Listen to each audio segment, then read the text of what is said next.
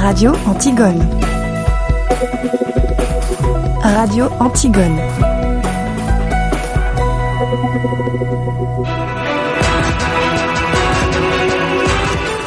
Bonsoir, bonsoir à tous. Très, très heureux de vous retrouver. Bienvenue dans ce premier numéro des 60, les 60, comme les 60 prochaines minutes que nous allons passer ensemble et en direct entre 19h30 et 20h30 ou un petit peu plus tard de 22h à 23h en rediffusion ce soir dorénavant comme chaque vendredi évidemment dans les prochaines heures en podcast 60 minutes d'infos, une heure donc pour revenir sur l'actualité de la semaine, grand reportage, décryptage et nouvelles complètes.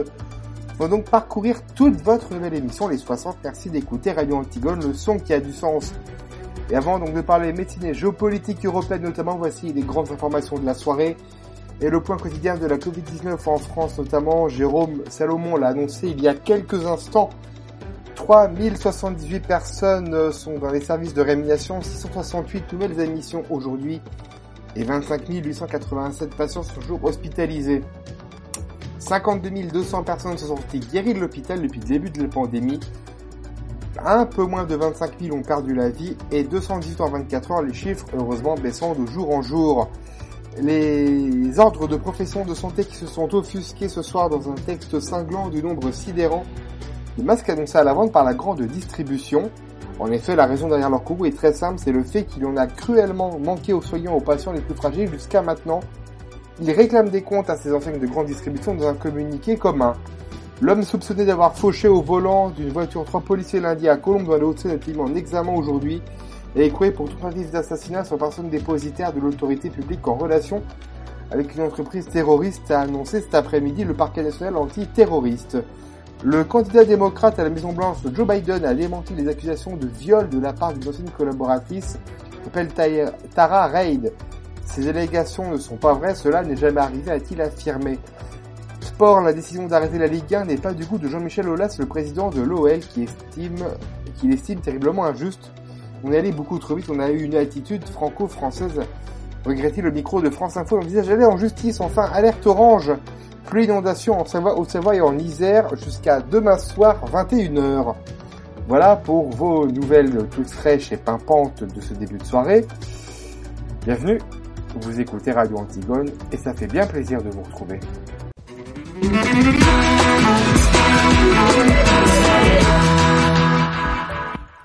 Et avant de faire le point avec notre premier grand reportage de la rédaction dans les 60 premières pages musicales, première pause musicale, avec Vitalik, voici Poison Lip, excellent vendredi soir et très bon début de week-end à l'écoute de Radio Antigone, le son qui a du sens, le son de l'info, comme chaque vendredi soir dorénavant, notre nouveau rendez-vous, les 60. Vous pouvez d'ailleurs réagir sur les réseaux sociaux avec nous, avec le mot dièse Antigone, les 60. Bon début de soirée, 19h35. Merci d'être avec nous, c'est les 60 comme dorénavant chaque vendredi soir.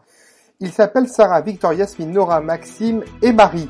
Tous sont infirmiers en région parisienne des diplômés depuis au moins un an, certains même tout juste depuis euh, un petit mois. Je dois vous dire que ça fait pas longtemps. Et aux urgences, en médecine interne, en hospitalisation à domicile ou en maladie infectieuse, ils font en ce moment leurs premières armes en pleine pandémie de la Covid-19. Faut dire que ce n'est pas facile, probablement. Comment ont-ils vécu leur arrivée dans les services? Débutant et en première ligne face au coronavirus, c'est un grand reportage de Marie Normand pour la première des 60 de Radio Antigone, notre nouveau magazine ancré dans l'actualité par ceux et celles qui font et vivent l'information. Nous sommes en guerre. En guerre sanitaire, certes. Nous, on nous en a parlé qu'à partir du mois de février-mars, euh, on savait que ça allait impacter nos prises de poste en tant que, que jeunes étudiants. En fait. Et cela requiert notre mobilisation générale. Et je voyais pas les choses comme ça. Je pensais pas que ça allait prendre autant d'ampleur et que ça allait euh, surtout avoir autant de répercussions. Clairement, jusqu'au confinement, on n'avait pas, on n'avait pas réellement conscience des choses. Je me suis dit, oula, ça va être un peu complexe pour la prise de poste. Nous sommes en guerre. J'ai vraiment pris conscience en fait de l'ampleur de cette pandémie euh, le jour où j'ai commencé le 1er avril. C'est là où j'ai vraiment compris en fait pourquoi on avait euh, instauré le confinement, pourquoi euh, les hôpitaux étaient vraiment dans le besoin et pourquoi les premiers temps de ma carrière infirmière allaient être très compliqués. Sarah a 22 ans. Elle a intégré il y a un mois les urgences d'un grand hôpital parisien, un service qu'elle a connu lors d'un stage au cours de ses études, ce qui n'a pas forcément facilité les choses le premier jour. J'ai connu les urgences, on va dire, euh, pendant, pendant trois mois euh, assez euh, normales, avec de la traumato, des personnes qui décompensent ou, comme on peut dire, de la bobologie avec des accidents de transport, quelqu'un qui se tord la cheville dans le métro. Et là, en fait, le premier jour, c'était exclusivement en fait que des personnes en suspicion ou atteinte du Covid-19. Nous avons dû nous, nous, changer directement et directement être affectés en fait dans différents secteurs tous les personnels de l'hôpital avaient euh, l'attirail complet, donc avec euh, les blouses, manches longues, le masque FFP2, les charlottes, les lunettes, donc assez méconnaissable, on va dire. C'était compliqué en fait pour, euh, par exemple, se présenter aux différents personnels. moi, j'avais le réflexe en fait d'enlever mon masque à chaque fois que je me présentais pour qu'on voit la façon dont je parle, etc. C'est vrai que c'était un mauvais réflexe et c'est vrai qu'à plusieurs reprises, on m'a conseillé d'arrêter d'enlever mon masque et que, et que les présentations se feront une autre fois, quoi. Dans le jargon, ces jeunes diplômés, on les appelle les IDE. Normalement, leur processus d'intégration dans les services est très codifié. Mais pour cause de pandémie, certains ont suivi une formation accélérée. L'adaptation est très compliquée. J'ai du mal encore à assumer mon statut d'infirmière. C'est un, je dirais, une petite claque de responsabilité qu'on n'avait pas forcément euh, en tant qu'étudiant. J'étais pas doublée, mes premières nuits n'étaient pas doublées. Admettons sur un secteur, en fait, il y a, il y a deux infirmières de base, bah, nous allons être trois pour que je puisse en fait euh, bénéficier de l'intégration en fait d'une des deux infirmières pour m'expliquer chaque chose ou m'encadrer sur certains soins que je n'ai pu ne pratiquer pendant mon cursus de formation. Les doublons n'ont pas forcément eu lieu faute de personnel en fait. Donc euh, en fait, j'apprends euh, sur le tas. Même chose pour Marie. Pour elle, le métier d'infirmière est une reconversion, une voie que cette ancienne juriste a choisi de suivre après sa première grossesse. Trois ans de stage et de cours en alternance, encadrés par l'IFSI, l'Institut de formation en soins infirmiers, avec une remise des diplômes prévue normalement au mois de mars. Moi, je m'en faisais toute une montagne. Euh, c'était un gros fantasme euh, depuis trois ans. Et puis, bah, finalement, euh, vu les circonstances, ça s'est fait très, très silencieusement. on n'a évidemment pas eu de, de remise de diplôme manuel, juste en consultant une page sur sur un site internet. Marie se destinait à la cancérologie mais pour cause de pandémie, elle a finalement débuté il y a quelques semaines en médecine interne de nuit dans un grand hôpital public parisien entièrement dédié aux patients Covid-19. J'étais morte de trouille en arrivant euh, à l'hôpital euh, le premier soir. J'ai été euh, bien accueillie, complètement déboussolée mais bien accueillie par les équipes qui directement m'a donné des patients à prendre en soin. Normalement, il y a, il y a vraiment un processus euh, d'intégration. C'est comme un peu un mini stage. Et puis ensuite, peut-être on a des patients, enfin un tour de patients un peu plus léger. J'ai pas du tout euh, eu de période de doublement et ça, euh, ça c'était quand même une vraie surprise. Victor, lui, dit avoir bénéficié d'une vraie période d'intégration. Il travaille en hospitalisation à domicile, le suivi des patients qui, par exemple, souffrent de maladies chroniques. Les hôpitaux avaient besoin de faire de la place. Donc déjà, ça a augmenté l'activité parce qu'il a fallu récupérer tous ces patients-là. Et en plus de ça, les hôpitaux de jour où étaient pratiquées les chimiothérapies, c'est pareil, ont été obligés de fermer ou réduire leur activité. Donc il a fallu récupérer ces patients-là. Il a fallu qu'on administre des chimiothérapies intraveineuses qui sont complètement différentes. Et ça, il a fallu euh, appréhender assez rapidement ces protocoles-là moi qui étais complètement nouveau, qui suis complètement nouveau dans ce service-là, au-delà d'apprendre un nouveau protocole, il fallait que je fasse les liens aussi avec tout ce que j'avais appris en cancérologie, faire attention aux bonnes surveillances, faire attention aux signes cliniques que pouvait présenter le patient. Finalement, ça a généré quand même pas mal de stress, du stress qui a été, euh, qui a été maîtrisé. Donc, euh, donc je ressors assez fier. S'équiper de tenues jetables pour éviter de se contaminer et de transmettre le virus aux autres Victor installe un sas pour se changer à l'entrée du domicile de ses patients. Masque, surblouse. Dans son service, malgré certaines restrictions, pas de manque d'équipement selon lui. Au sein même de certains hôpitaux, la situation est plus tendue. Impossible selon Marie de respecter les consignes de protection en l'état actuel des stocks. Et dès le vestiaire, les mauvaises surprises commencent. Je pense que le vestiaire en question, il doit faire, euh, peut-être 10 mètres carrés, avec une poubelle au milieu où on met euh, des tenues euh, pleines de Covid. Maintenant qu'on ne doit plus les jeter, euh, ceci dit, ça résout peut-être le problème. C'est surtout les surblouses qui manquent, qu'on nous demande de récupérer pour qu'elles soient lavées. Je ne sais pas trop par quelle procédure, mais personnellement, je trouve pas ça très rassurant de reporter une tenue censée être à usage unique. Et pourquoi on nous donne ces tenues C'est pour qu'on les passe pas par la tête, parce que c'est des espèces de t-shirts. Donc, si on passe le t-shirt par la tête, euh, la tenue pleine de Covid, vous faites un shampoing de germes. Mais bon, évidemment, vu que maintenant on veut les relaver, peu importe qu'on les passe par la tête. C'est comme les masques chirurgicaux qu'auparavant on pouvait porter que 4 heures, après ils étaient plus efficaces. Bah, quand il n'y a plus de masque, on vient nous dire que finalement un masque pour la journée c'est amplement suffisant. Nora connaît les mêmes difficultés. À 39 ans, elle travaille dans un hôpital gériatrique en banlieue parisienne. On s'est préparé en parlant de cette maladie, on a eu des réunions, qu'est-ce qu'on peut mettre en place, mais c'est venu vite en fait. Il n'y avait pas assez de moyens aussi, il manquait de moyens, il manquait des masques, il manquait des tenues, mais quand même, on a essayé de faire avec les moyens qu'on avait, et comme partout en France quoi. Pour elle aussi, c'est une reconversion. Nora a travaillé dans le commerce, puis en tant qu'aide-soignante, avant de se lancer dans des études d'infirmière. Dans son hôpital, les patients sont âgés et souffrent de différentes pathologies. Ils sont donc particulièrement vulnérables au Covid-19. Voir les patients euh, sous 15 litres euh, d'oxygène vers la fin et qui répondent pas, qui veulent plus manger, qui sont fatigués, essoufflés, surtout des patients, nous, les patients peuvent rester jusqu'à six mois avec nous et parfois le patient on le voit se dégrader du jour au lendemain et partir comme ça, c'est dur, c'est dur. Plusieurs dizaines de membres de ces structures réservées aux personnes âgées dépendantes sont mortes récemment. La plupart avaient été testés positifs au Covid-19. Depuis le 1er mars, en additionnant les décès survenus à l'hôpital et ceux survenus au sein des établissements médico-sociaux et en particulier les EHPAD, nous déplorons 10 328 décès. Comme Nora, Yasmine, 24 ans, a reçu son diplôme l'année dernière. Elle est en poste aux urgences de l'hôpital Jean Verdier de Bondy en région parisienne depuis le mois d'octobre. Quelques mois d'expérience avant l'arrivée de la pandémie, quelques mois qui changent tout. Il n'y avait quand même rien à voir entre le moment où j'ai commencé et euh, le mois que je viens de passer euh, avec Covid. On va dire que j'ai quand même été chanceuse d'avoir eu ma prise de poste bien avant cette crise parce que c'était quand même euh, un changement d'organisation euh, au sein des équipes, un changement d'organisation.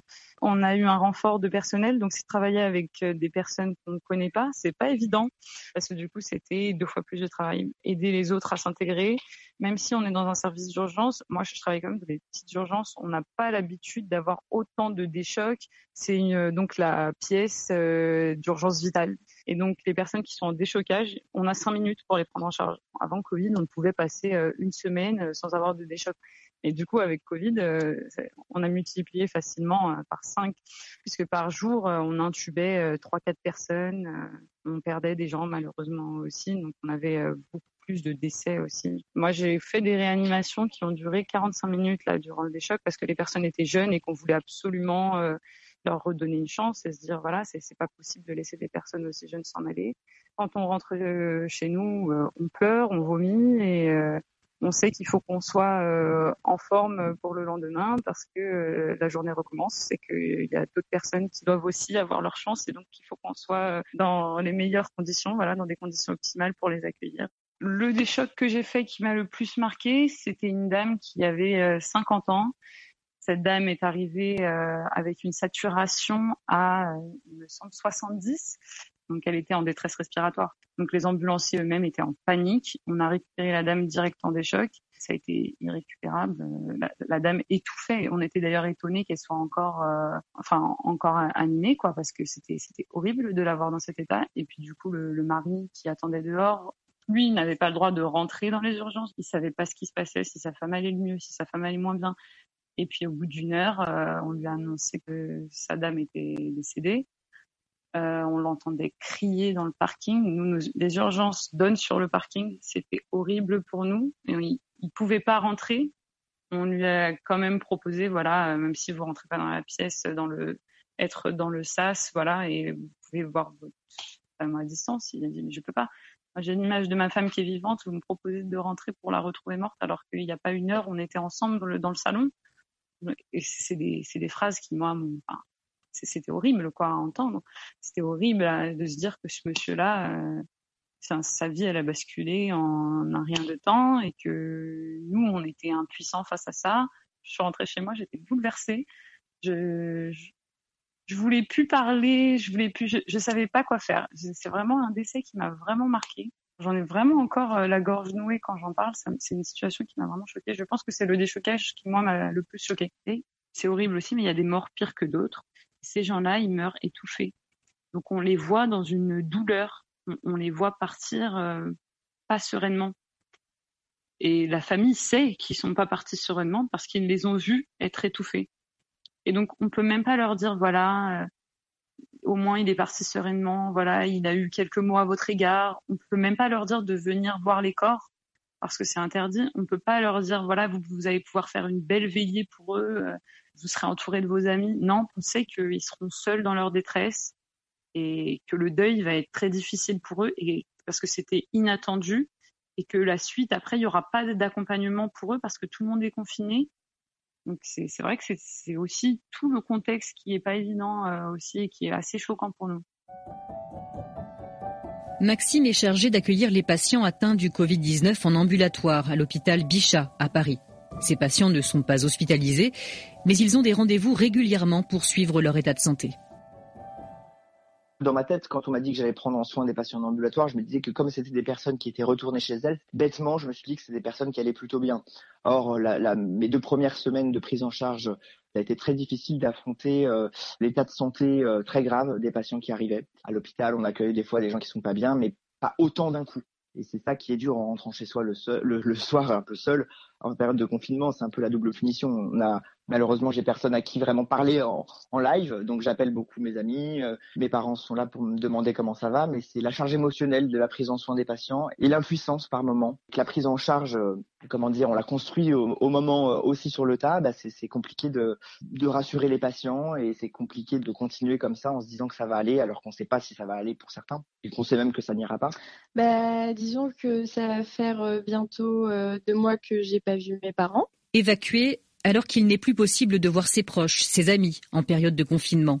Sarah, infirmière de nuit, l'a elle aussi assez mal supporté. Euh, J'habite euh, sur Paris avec euh, du coup mon conjoint qui au début en fait de ma prise de poste est parti chez sa famille et du coup on avait décidé que pendant la période du confinement ça se passerait comme ça.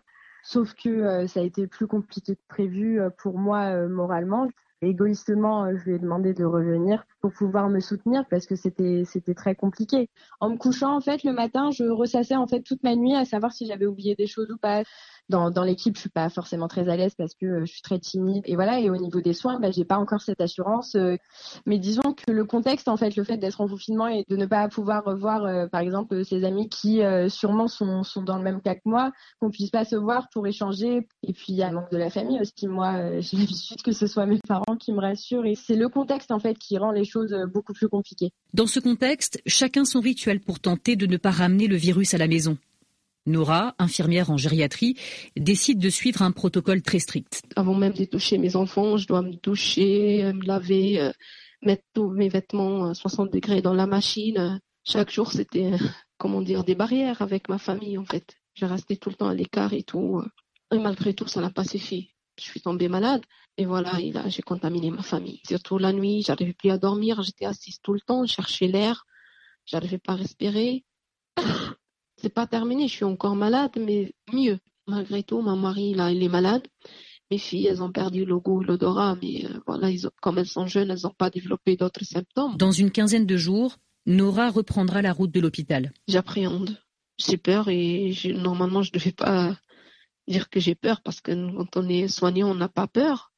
Mais j'ai peur de retomber malade et de revivre cette expérience. Des psychologues sont à disposition dans les hôpitaux et plusieurs plateformes d'écoute ont été mises en place pour soutenir le personnel soignant. Henri Eric, président de l'association SPS, soins professionnels en santé en souffrance psychique. La plateforme d'écoute a été mise en place il y a environ trois ans, mais euh, là, à l'arrivée du Covid-19, on a lancé une communication très très importante et là on est multiplié par 30 l'utilisation de notre plateforme et on en est très heureux pour ceux qui s'en servent. Pendant une guerre, c'est de la prise en charge organique de ces gens blessés, eh bien pendant une épidémie, c'est de la prise en charge psychologique de ces gens blessés dans leur psychisme et dans le sens de leur travail, dans les valeurs de leur travail, dans leur épuisement. Il faut être clair, jusque-là, on disait que ces jeunes n'étaient pas capables de faire quoi que ce soit, et puis quand il y a le Covid, on les a dit, mais si, si, tu es très capable, et on va te jeter dans la marmite à toute vitesse. Donc là, ils vont, ils vont rentrer dans un bouillon, euh, ils vont sortir ébouillantés, hein, faut, faut pas rêver. Donc il y a des caractères qui vont très bien aimer, ils vont accepter ça très très bien. Les gens qui ont une capacité de travail énorme vont trouver ça très très très très bien. Et il y en a d'autres qui vont craquer. Hein. Ce sont les rêveurs, les empathiques et les persévérants qui vont pas trouver que ça ça se passe comme ça devrait se passer. Moi je dis à ces jeunes, préservez-vous. Tout le monde a le droit de penser ce qu'il veut sur d'y aller ou pas y aller, et personne n'a le droit de juger l'autre. Ou on y va très cool, ou si on sent qu'on n'est pas cool, bah, il vaut mieux pas y aller.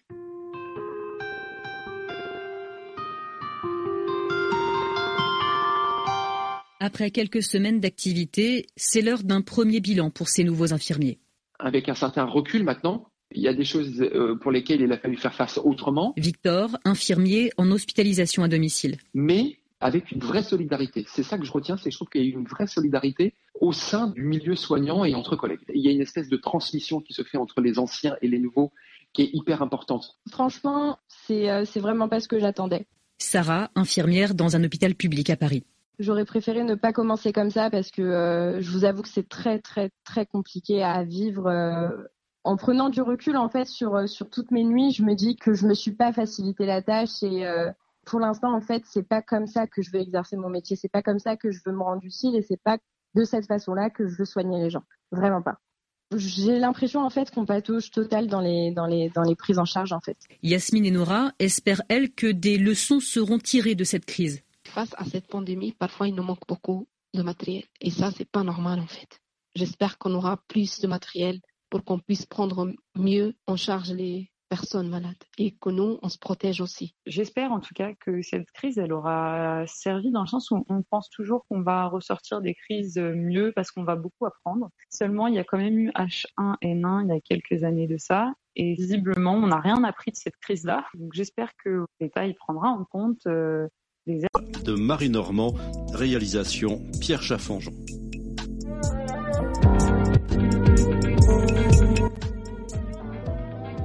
Benjamin Biolay, comment est à peine juste avant vos nouvelles de l'heure? A tout de suite. Les 60 sur Radio Antigone comme chaque vendredi soir. Radio Antigone. Radio Antigone.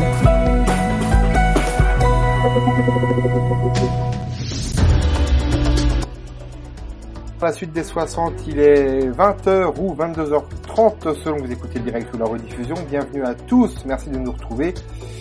Et voici vos nouvelles de l'heure, le point quotidien de la Covid-19.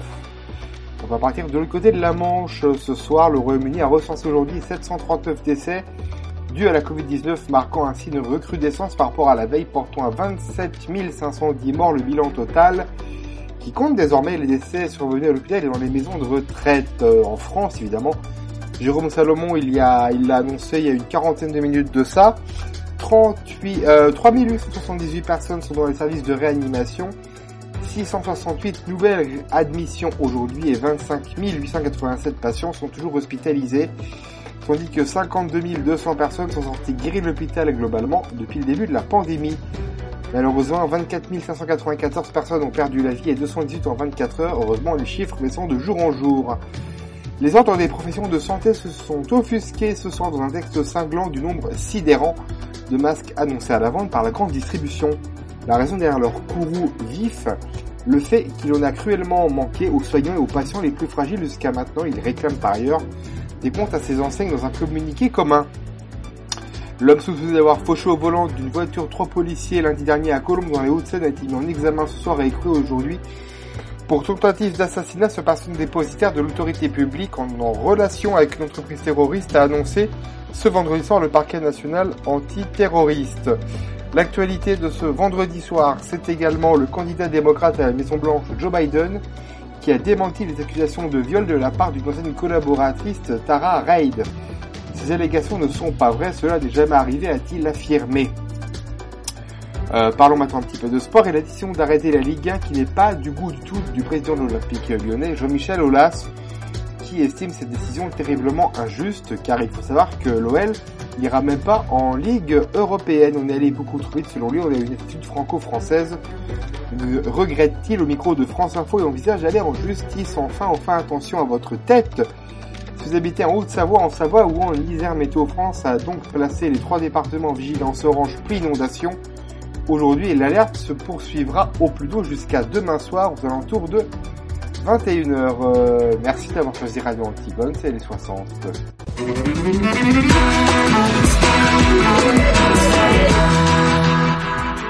C'est les 60 comme le nombre de minutes en direct entre 19h30 et 20h30 dans cette seconde et dernière partie de l'émission en ce vendredi 1er mai.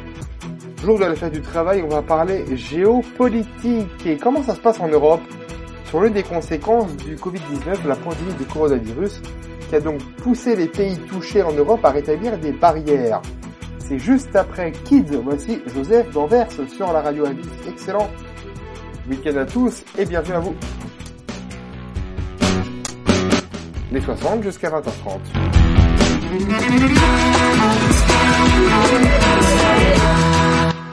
Les 60, bienvenue à vous si vous nous retrouvez à l'instant. C'est l'une des conséquences de la Covid-19.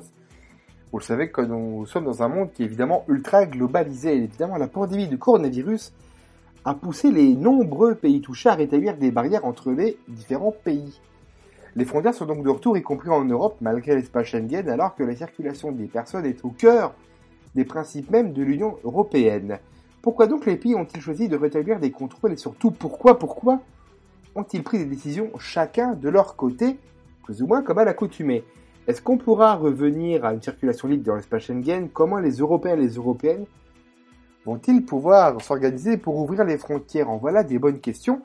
Et c'est donc l'heure dans les 60 du décryptage international de la semaine avec notre camarade Anne Kantner. Bonsoir ma chère Anne. Bonsoir à tous. Deux invités ce soir. Patrick Martin-Genier, bonsoir. Bonsoir. Vous êtes enseignant à Sciences Po et vous avez écrit L'Europe a-t-elle un avenir publié aux éditions Studirama l'année dernière. Avec nous également par téléphone Thierry Chopin, professeur de sciences politiques à l'ESPOL, une école de l'Université catholique de Lille, et conseiller spécial à l'Institut Jacques Delors. Bonsoir. Bonsoir. Sur cette question des frontières, comme sur d'autres, depuis le début de la crise du coronavirus, en fait, les pays européens ont réagi en ordre totalement dispersé, Patrick Martin-Genier. Ah complètement, oui, parce que euh, vous savez que le traité de Schengen, le principe, euh, c'est qu'on protège les frontières de l'extérieur de l'Union européenne, mais on assure la libre circulation à l'intérieur de cet espace une fois que tout est sécurisé. Il y a des possibilités de remettre des frontières, mais ce sont pour des raisons d'ordre public, de sécurité publique. Et là, au début de cette pandémie, certains disaient nous n'allons pas rétablir des frontières, et d'un seul coup, comme vous l'avez dit, chacun individuellement, en fonction de la situation et de la pandémie, eh bien, euh, a soit laissé ses frontières ouvertes, soit les a carrément fermées. Hein. Il y a un mois, par exemple, euh, l'Allemagne a carrément fermé ses frontières, notamment avec la France, euh, le Danemark et l'Autriche, et n'a laissé passer que quelques personnes. Elle avait même demandé, ce qui a été demandé, c'est que les frontaliers qui passaient d'Alsace en Allemagne ne viennent plus travailler, et cela a été très très mal vu par la France d'une part, mais aussi par la Commission européenne, qui, comme vous savez, est là pour en tant que gardienne des traités et a rappelé à l'ordre Angela Merkel pour dire que la liberté de circulation des marchandises, c'était aujourd'hui quelque chose d'important, d'autant plus fondamental qu'il faut faire circuler à la fois les marchandises, l'alimentation, mais également le matériel médical qui doit pouvoir euh, traverser les frontières. Alors il y a d'autres pays européens qui ont pris le même type de mesures, on va en parler, mais puisque vous mentionniez l'Allemagne, Patrick Martin-Genier, c'est quand même assez fort de voir que l'Allemagne et la France d'ailleurs, qui sont vraiment des piliers de l'Union européenne, ont rétabli des contrôles à leurs frontières. Oui, eh bien, ça montre bien, si vous voulez, qu'il euh, y a eu des difficultés. D'abord, le couple franco-allemand, même si l'amitié est très importante, euh, ils ont fait preuve également de solidarité pour accueillir des malades, mais c'était plus tard. Et aujourd'hui, chacun a pris des décisions, notamment l'Allemagne, qui a été très critiquée euh, pour défendre uniquement son point de vue, alors qu'en réalité, on sait très bien que le virus traverse les frontières, qu'il faut continuer tout de même à assumer, à assurer des flux économiques. Et donc, le fait que l'Allemagne ait fermé ses frontières, notamment avec la France, cela a été été très très mal considéré et effectivement ça montre un malentendu. Je peux même vous dire que euh, certains Français ont été insultés dans le land de Sarre. Euh, on n'avait pas vu ça depuis très très longtemps à cause de cette pandémie et que d'ailleurs Angela Merkel a été critiquée notamment par la droite de son parti parce que rappelez-vous lors de la crise migratoire, elle avait été très très sévèrement critiquée et euh, sanctionnée sur le plan électoral. Elle n'a pas voulu refaire la même bêtise entre guillemets avec le coronavirus, ce qui explique la réaction du gouvernement allemand a été dans un premier temps une réaction individualiste. Ce qui s'est vu d'ailleurs dans beaucoup d'autres euh, pays, tout n'est pas complètement fermé. Euh, en Europe de l'Est ou en Europe du Nord, par exemple, qui sont des pays qui ont mis en place des contrôles, il y a aussi parfois des exceptions pour les pays frontaliers. Il y a des sortes d'arrangements au cas par cas, Thierry Chopin. Oui, alors effectivement, il y a, plusieurs catégories en fait de, décisions qui, euh, qui ont été prises. Euh, D'abord, certains pays en fait ont, procédé à, la fermeture euh, de, leurs frontières, signifiant en fait une interdiction de, l'entrée en fait hein, sur sur leur territoire. Alors c'est le cas de la République tchèque, c'est le cas de la Hongrie, c'est le cas de la, Croatie, c'est le cas de la Slovaquie par exemple. Alors sauf et c'est ce à quoi vous faisiez notamment allusion aux ressortissants polonais, le cas de la Lituanie, d'Estonie, euh, notamment dans sa frontière terrestre avec la Lituanie. Euh, c'est le cas de l'Espagne, c'est le cas du Portugal euh, pour euh, pour les touristes en fait uniquement. Donc c'est déjà une première catégorie en fait de, de décisions qui ont, qui ont pu être prises. Et puis il y a une seconde catégorie en fait de, de décisions euh, où là il s'agit pas en fait de, de fermeture euh, totale en fait des frontières, mais de fermeture partielle avec des contrôles stricts néanmoins. et c'est le cas c'est le cas par exemple pour pour la France, c'est le cas pour la Suisse, c'est le cas pour Luxembourg et effectivement pour pour certains de ces pays avec avec des, euh, des, dispositions, des exceptions pour, euh, pour les, les, travailleurs en fait frontaliers et pour les transports de marchandises euh, également. Alors paradoxalement, Thierry Chopin, euh, le Royaume-Uni, qui vient de quitter l'Union européenne, est l'un des rares pays qui a laissé ses frontières ouvertes. Oui, alors je euh, je, je, pense que le, point est intéressant parce que le, Royaume-Uni, en fait, euh, c'est un, pays dont on sait qu'il est, qu'il est libéral. C'est un pays dont on sait qu'il, euh, pour lequel la, libre circulation, de manière générale, et la libre circulation des biens, euh, notamment, est une, est une question importante. Euh, et dans le contexte de crise sanitaire actuelle, sans doute, la libre circulation des, des, des biens médicaux, des, des, équipements en fait médicaux qui, qui sont nécessaires, dont on a bien vu qu'il manquait à un certain nombre de, pays peut peut-être expliquer euh, le maintien de, cette ouverture des, euh, des, frontières. Alors c'est une coïncidence, mais tout ceci intervient euh, alors que l'espace Schengen devait célébrer son 25e anniversaire il y a un peu plus de deux semaines maintenant. On, on l'a évoqué rapidement, Patrick Martin-Genier, mais c'est vraiment l'un des éléments essentiels de la construction européenne qui est suspendu ou malmené en ce moment.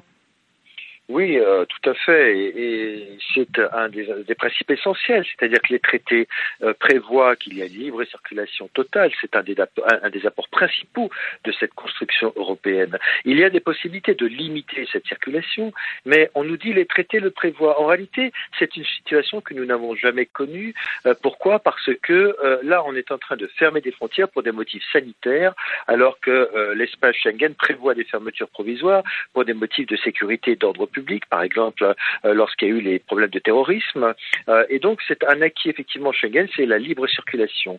Mais vous savez aussi que Schengen a été très mal mené et depuis 2015 en raison notamment de ce qu'on a appelé la crise migratoire, c'est-à-dire que certains États ont rétabli leurs frontières pour empêcher les flux migratoires et c'est la première période pendant laquelle Schengen a été en crise. Donc aujourd'hui, paradoxalement, ce dont on s'aperçoit, c'est que les partis nationalistes et populistes qui depuis toujours toujours dit qu'il faut fermer les frontières, il faut mettre un terme à Schengen, sont en train, à l'occasion d'une crise sanitaire, d'obtenir raison, puisque effectivement les frontières se ferment les unes derrière les autres. D'ailleurs, on a entendu le dirigeant hongrois euh, exprimer à peu près ce que vous venez de dire euh, dès la mi-mars. Viktor Orban a expliqué qu'il existait un lien entre le coronavirus et les migrations parce que, je le cite, les deux se répandent en bougeant. Euh, Est-ce que selon vous, cette crise, Thierry Chopin, peut servir de prétexte au-delà du risque sanitaire réel pour servir des politiques nationalistes en Europe? Alors, il est, assez clair et, je rejoins ce qui a été dit par, par Patrick Martin-Venier euh, tout, à l'heure. C'est-à-dire que Schengen euh, est un, système en fait qui repose sur le principe de libre circulation des, frontières, notamment au sein évidemment et entre les pays qui, euh, sont membres de, cet espace. Certes, les contrôles, le retour en fait, le rétablissement des, contrôles pour des motifs d'ordre public sont, prévus hein, par, Schengen, notamment en, cas de menace terroriste. Hein, ça, avait été le cas. C'est le cas actuellement euh, à nouveau euh, en matière de, risque sanitaire, avec des conséquences évidemment euh, en matière en matière économique, on pourrait y revenir peut-être tout à l'heure, mais aussi en termes d'instrumentalisation possible, à n'en pas douter, par les forces politiques nationales populistes et voire d'extrême droite. je crois que ce qui est très frappant en fait dans cette crise sanitaire, c'est que un certain nombre en fait de, de thèmes politiquement parlant qui sont revenus sur le devant de la scène sont des thèmes qui sont au cœur traditionnellement euh, de la rhétorique et du, discours euh, national populiste.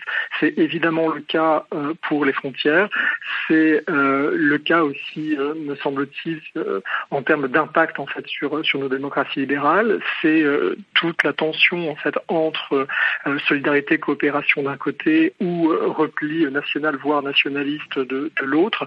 Et donc dans, dans, dans ce contexte général là, effectivement, on peut on peut craindre une instrumentalisation euh, par, ces forces politiques euh, populistes de, de ce retour des frontières qu'on a vu quand même euh, à l'œuvre déjà, à la fois à la faveur, je vais dire ces dernières années, à la fois à la faveur des, attentats terroristes, mais aussi de la crise, de la crise migratoire. Euh, et si on ajoute en fait, peut-être dernier point là-dessus, euh, dans le contexte de crise sanitaire actuelle et de, et de fermeture même temporaire des frontières, euh, ce qu'on voit aussi pointe, c'est-à-dire le, le, risque d'une canalisation de la peur sur l'autre et donc un retour de la xénophobie, à la fois vis-à-vis d'autres États membres, mais aussi vis-à-vis peut-être d'autres pays extérieurs à l'Union européenne. Je veux dire que tous les ingrédients sont réunis malheureusement pour, pour que le terreau soit fertile en faveur de ces forces politiques. Alors vraisemblablement, cette pandémie va durer encore plusieurs mois, donc le risque dont vous parlez également, ou en tout cas il risque de s'accentuer. Est-ce que ce sera facile, après ce laps de temps, de revenir au fonctionnement d'avant, Thierry Chopin? Alors, ça, j'allais dire, ça a déjà été le cas. Euh, on est déjà passé par, un, par, une période en fait de fermeture des frontières intérieures euh, de, de l'espace euh, Schengen euh, au moment des attentats terroristes. Euh, c'est jamais simple, ça prend toujours un peu de temps. C'est d'autant plus difficile en fait dans le contexte actuel que il y a beaucoup d'incertitudes et beaucoup de flou euh, sur la stratégie en fait de, sortie de crise. Euh, tant qu'on ne saura pas euh, dans quelle mesure cette pandémie, pandémie pardon, pourrait être enrayée, il est très difficile en fait d'envisager une échéance en fait de retour à l'ouverture des, des, frontières. Ce que prévoit Schengen dans le, le, cadre des, du droit actuel, c'est que cette fermeture des frontières, elle, elle est possible en fait pendant une période de 30 jours. Elle est renouvelable pour une durée maximale de, de 24 mois. C'est-à-dire que ça peut durer deux ans hein, quand même cette, cette, cette histoire. Euh, et effectivement, euh, il y, a, y, a, y, a, deux possibilités en fait. Hein. Il y a deux scénarios de, de ce point de vue-là, c'est-à-dire le, le maintien, alors plus ou moins long en fonction de l'évolution de la pandémie dans le cadre euh, qui est prévu par les règles en fait euh, du code Schengen lui-même. Euh, donc utiliser les marges de manœuvre qu'offre encore ce code frontière Schengen pour euh, allonger, si c'est nécessaire, le maintien des contrôles pour une durée maximale de deux ans. Ou bien deuxième scénario beaucoup plus grave, c'est maintenir de manière permanente ces contrôles frontaliers euh, sans égard aux règles Schengen et de facto, ça reviendrait en fait à casser Schengen et à revenir effectivement sur ce qu'on évoquait tout à l'heure, c'est-à-dire sur cet acquis centrale euh, de la construction européenne, sur ce principe fondamental qui est celui de, de la liberté de, de, circulation. Et ça, je crois que c'est un élément évidemment très très important qu'il faut euh, qu'il faut souligner. Euh, la, la, question de, du maintien ou pas de Schengen, euh, c'est quand même quelque chose qui à la fois est important économiquement, qui est important du point de vue d'enjeux de sécurité, mais qui politiquement euh, reflète en fait l'expression euh, de ce qu'est le projet européen comme construction d'un espace de liberté, notamment de liberté. Et qui préoccupe euh, et qui préoccupe beaucoup, par exemple, le président français qui disait il y a un peu plus de deux semaines, euh, en sortant d'un, enfin à l'issue d'un Conseil euh, européen, que le risque c'était la mort de Schengen carrément. C'est possible selon vous, Patrick Martin-Genier euh, oui, au-delà de Schengen, ce qui est possible, c'est effectivement la fin de la construction européenne, car euh, je rejoins tout à fait ce qui vient d'être dit, c'est-à-dire que si on remet en cause le principe même de la liberté de circulation à l'intérieur des frontières de l'Union européenne, c'en est fini de la construction européenne. On reviendra aux frontières, aux barrages, aux, barrières techniques, au protectionnisme. Euh, il est certain qu'il faudra tout refaire, tout refonder, sauf à faire complètement éclater les règles de l'Union européenne et des traités. En revanche, ce qu'il faudra analyser après, c'est, on l'a bien vu, c'est la faiblesse industrielle et commerciale de l'Europe. Aujourd'hui, il y a une réflexion que nous devons avoir sur le plan économique et industriel, et je pense c'est ce qu'a à l'esprit Emmanuel Macron, c'est notre extrême dépendance, nous l'avons vu, vis-à-vis d'autres pays, et notamment des grandes puissances qui poursuivent un objectif stratégique et commercial, comme la Chine, la Russie et autres. Nous sommes très dépendants en matière de production de matériel de produits pharmaceutiques. Et ça, il faut euh, ré, euh, recentrer une production médicale en Europe et il faut refonder ce marché unique de façon à ce que nous puissions avoir une plus grande dépendance. Mais ce, qu'on nous avait, ce que nous avons vu sur le plan sanitaire, nous le verrons sur le plan énergétique. L'Europe est également très dépendante sur le plan énergétique et donc il faut avoir une réflexion sur notre indépendance énergétique, industrielle, pharmaceutique euh, et sur la protection de nos frontières. Je crois qu'il faut tout refonder, mais sans remettre en cause ce principe de liberté de circulation qui est une des valeurs euh, de l'Union européenne. Alors tout ceci, ça passe euh, évidemment par des discussions et un, un fonctionnement avec un esprit euh, euh, d'écoute, euh, une notion de, de, ce qui peut être commun. Vous avez tous les deux rappelé que l'Union européenne prévoyait que les frontières puissent être fermées temporairement. Là, en fait, ce qui a beaucoup marqué, c'est que les pays ont pris ces, chacun les décisions dans leur coin. Euh, est-ce que on pourrait imaginer de, est-ce qu'aujourd'hui, à votre avis, Thierry Chopin, les pays de l'Union européenne sont prêts à discuter de ces questions-là ensemble? Il, faudra que ça soit le cas. Euh, effectivement, vous avez entièrement raison. Les décisions ont été prises en fait de, manière unilatérale dans, dans, un premier temps. Euh, J'allais dire, en même temps, il faut pas s'en étonner non plus, même si on peut le déplorer. C'est-à-dire que euh, l'Union européenne, en fait, n'est pas un État et donc elle, n'a pas de frontières. Et je, plaide, comme, comme Patrick Martin-Genier, sur la nécessité, en fait, de, de, de, penser et, de, de poser la question, euh, enfin, des, frontières euh, déjà extérieures de, l'Union de l'Union européenne, qui, qui sont aujourd'hui uniquement, finalement, qui relèvent de l'addition de, de, des frontières nationales.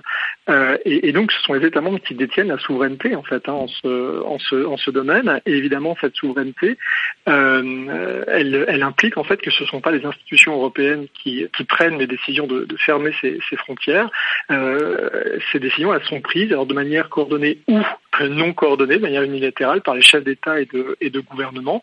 Et le rôle de la Commission, de, ce point de vue-là, devrait être de coordonner l'action effectivement des États membres euh, afin d'éviter que le, le, les contrôles à, à l'entrée en fait de tel ou tel pays soient effectués de manière différente, parce que sinon le risque, dans le cas de la crise sanitaire actuelle, c'est évidemment un risque de, propagation euh, du, euh, du, du, virus. Donc, euh, je crois que ce point-là de la, souveraineté des États sur cette question des frontières est un, est un élément très, très important. et on voit bien que dans des circonstances exceptionnelles, comme c'est le cas aujourd'hui, cette souveraineté des États, bah, elle s'impose encore, j'allais dire, davantage. Elle s'accroît encore da davantage. Donc les, tout ce qui pourrait favoriser et renforcer les mécanismes de, coopération au niveau européen pour, pour que ces décisions soient prises de manière coordonnée et non plus uniquement fragmentée et unilatérale, irait, irait me semble-t-il, dans, dans la bonne direction.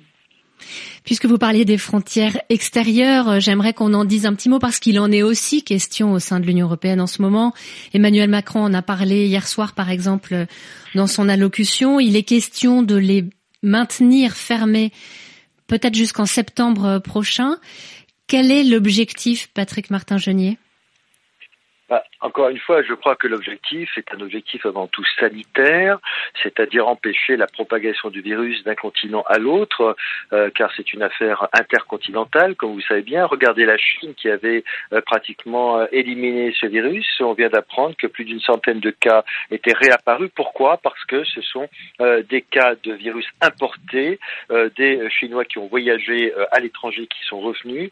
Donc l'objectif, effectivement, c'est de diminuer les transports, les voyages entre les continents pour éviter la propagation du virus. Euh, c'est juste pour des raisons sanitaires ou bien il y a aussi quand même le souhait de relancer la consommation à l'intérieur ah, de l'Europe? Euh, oui, bah, il y a peut-être les deux, euh, mais il est certain que de toute façon, euh, on ne pourra pas fermer indéfiniment les frontières extérieures. Je crois qu'il y a les deux, euh, empêcher euh, les voyages entre la Chine et les États-Unis, partout il y a encore le, ce virus et des risques de propagation. C'est aussi parce qu'il y a probablement une insuffisance sanitaire. Nous n'avons pas tous les masques que nous devrions avoir, on n'a pas tout les, le matériel de protection, et donc c'est peut-être aussi une façon de se protéger. et peut-être effectivement, ce serait un accord à conclure entre les chefs d'État et de gouvernement, la nécessité de relancer la croissance dans l'Europe, car lorsque vous regardez les chiffres, ils sont effrayants. Ce matin, on vient d'apprendre que la France, eh bien, la récession pourrait atteindre 9%, moins 9% de PIB. On parle au Royaume-Uni de moins 13%. J'ai même vu un titre dans la presse ce matin, ça pourrait atteindre moins 30% au Royaume-Uni, moins 8% en Italie, ce qui veut dire qu'effectivement, euh, demain, il va y avoir une exigence de relance de euh, la croissance économique euh, en, en, Italie, en France, en Europe, et cela sera, très important. Tout ce qui pourra protéger nos PIB euh, sera effectivement fondamental. Je vous remercie beaucoup d'avoir participé à cette émission. Patrick Martin-Genier, enseignant à Sciences Po et auteur de L'Europe a-t-elle un avenir, publié par Studirama, et Thierry Chopin, professeur de sciences politiques à l'ESPOL, une école de l'Université catholique de Lille, conseiller spécial à l'Institut Jacques Delors. Dans quelques instants, vos bulletins de nouvelles. Merci d'avoir suivi ce premier numéro des 60. Bon week-end, bonne soirée, merci.